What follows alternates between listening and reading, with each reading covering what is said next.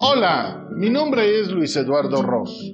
Soy el creador de Gastando Zapatos, concepto donde he venido transmitiendo algunas de mis experiencias en mis viajes por el mundo, así como de mi vida misma. La idea es compartir esas historias, crónicas como las de este día, para invitarte a que me acompañes por el mundo de la imaginación. ¡Vivámoslo! Las ciudades imperiales de Marruecos, Fez, parte 2.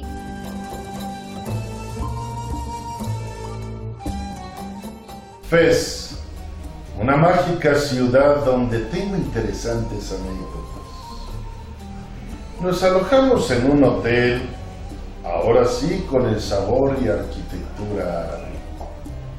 Deduzco que después de mi comentario sobre el de Rabat, intercambiaron opiniones conductor y operador, ajustando a nuestro favor la dirección de las velas, quedando gratamente impresionados tanto con este como con el hospedaje de Marrakech. El hotel estaba cerca de una tienda departamental donde adquirí una camisa de manga larga, resultando hecha con hilos de muy buena calidad, que aún conservo. Recorrimos la ciudad y por la noche contratamos una cena tradicional árabe. Nos llevaron a un barrio muy antiguo entre paredes milenarias, sin tránsito vehicular y pocos peatones que circulaban vestían a la usanza marroquí. Una túnica ancha, con mangas largas, que llega hasta los tobillos, llamada tu o surilla, acompañada con un turbante o cafillé y babuchas. Entramos a un restaurante para nosotros extraño, con pocos comensales. Le había comentado al guía que Dolores y yo cumplíamos 30 años de matrimonio. Nos sentamos en unas sillas muy bajitas, asientos modulares, sin brazos, con cojines riñoneros y pops marroquíes o otomanos con diseños étnicos, la mesa ratona, octagonal, también chaparra.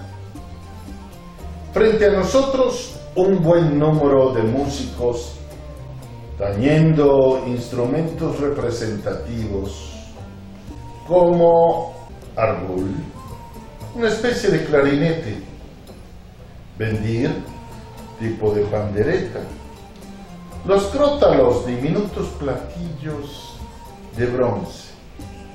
Darbuka, un tambor, instrumento de percusión. Y laúd, parecido a la guitarra.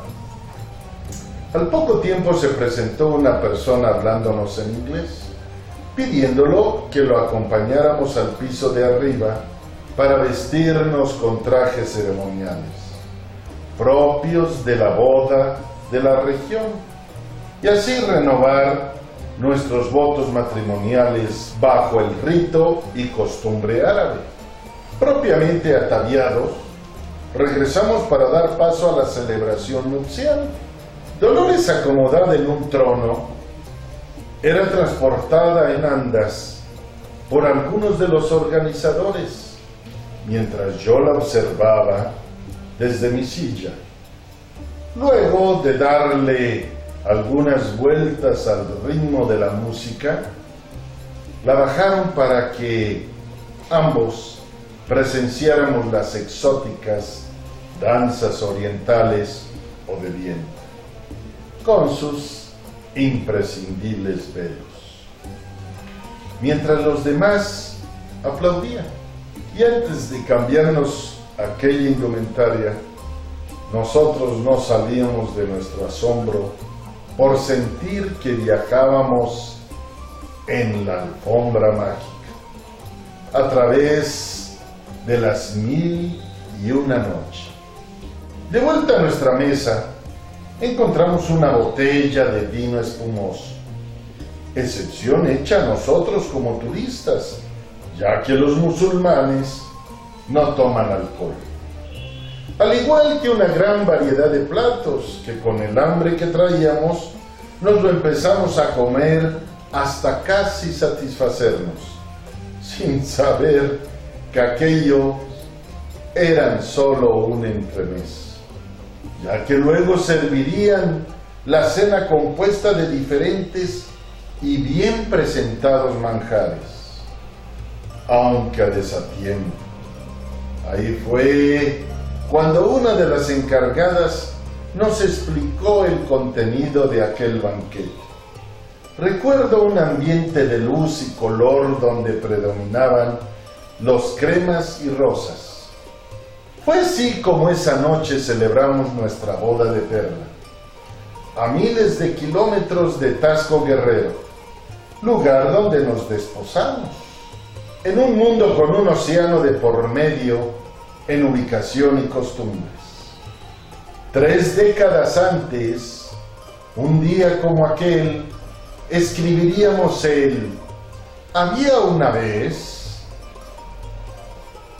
al otro día temprano, a recorrer la Medina de Fez, barrio antiguo de la ciudad musulmana, la más grande del mundo y declarada por la UNESCO Patrimonio de la Humanidad en 1981.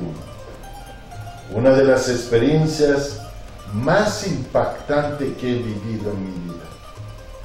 Entramos al mercado por las carnicerías algunas exhibiendo colgadas las cabezas de carneros y camellos completas.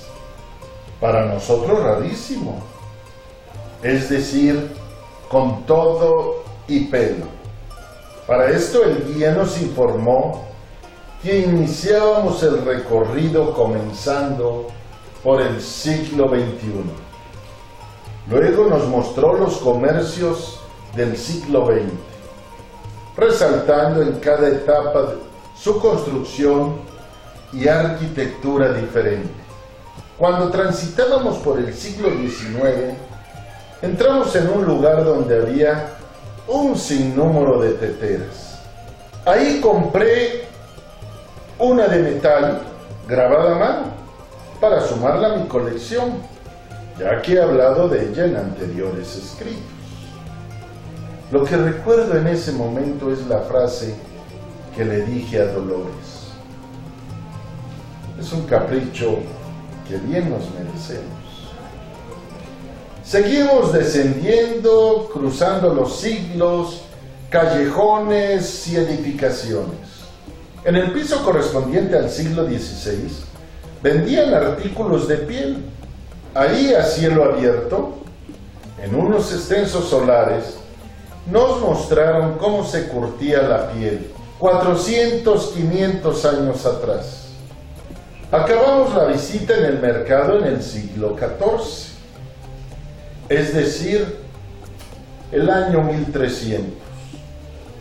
Después de haberla comenzado en el siglo XXI, es decir, el año 2009.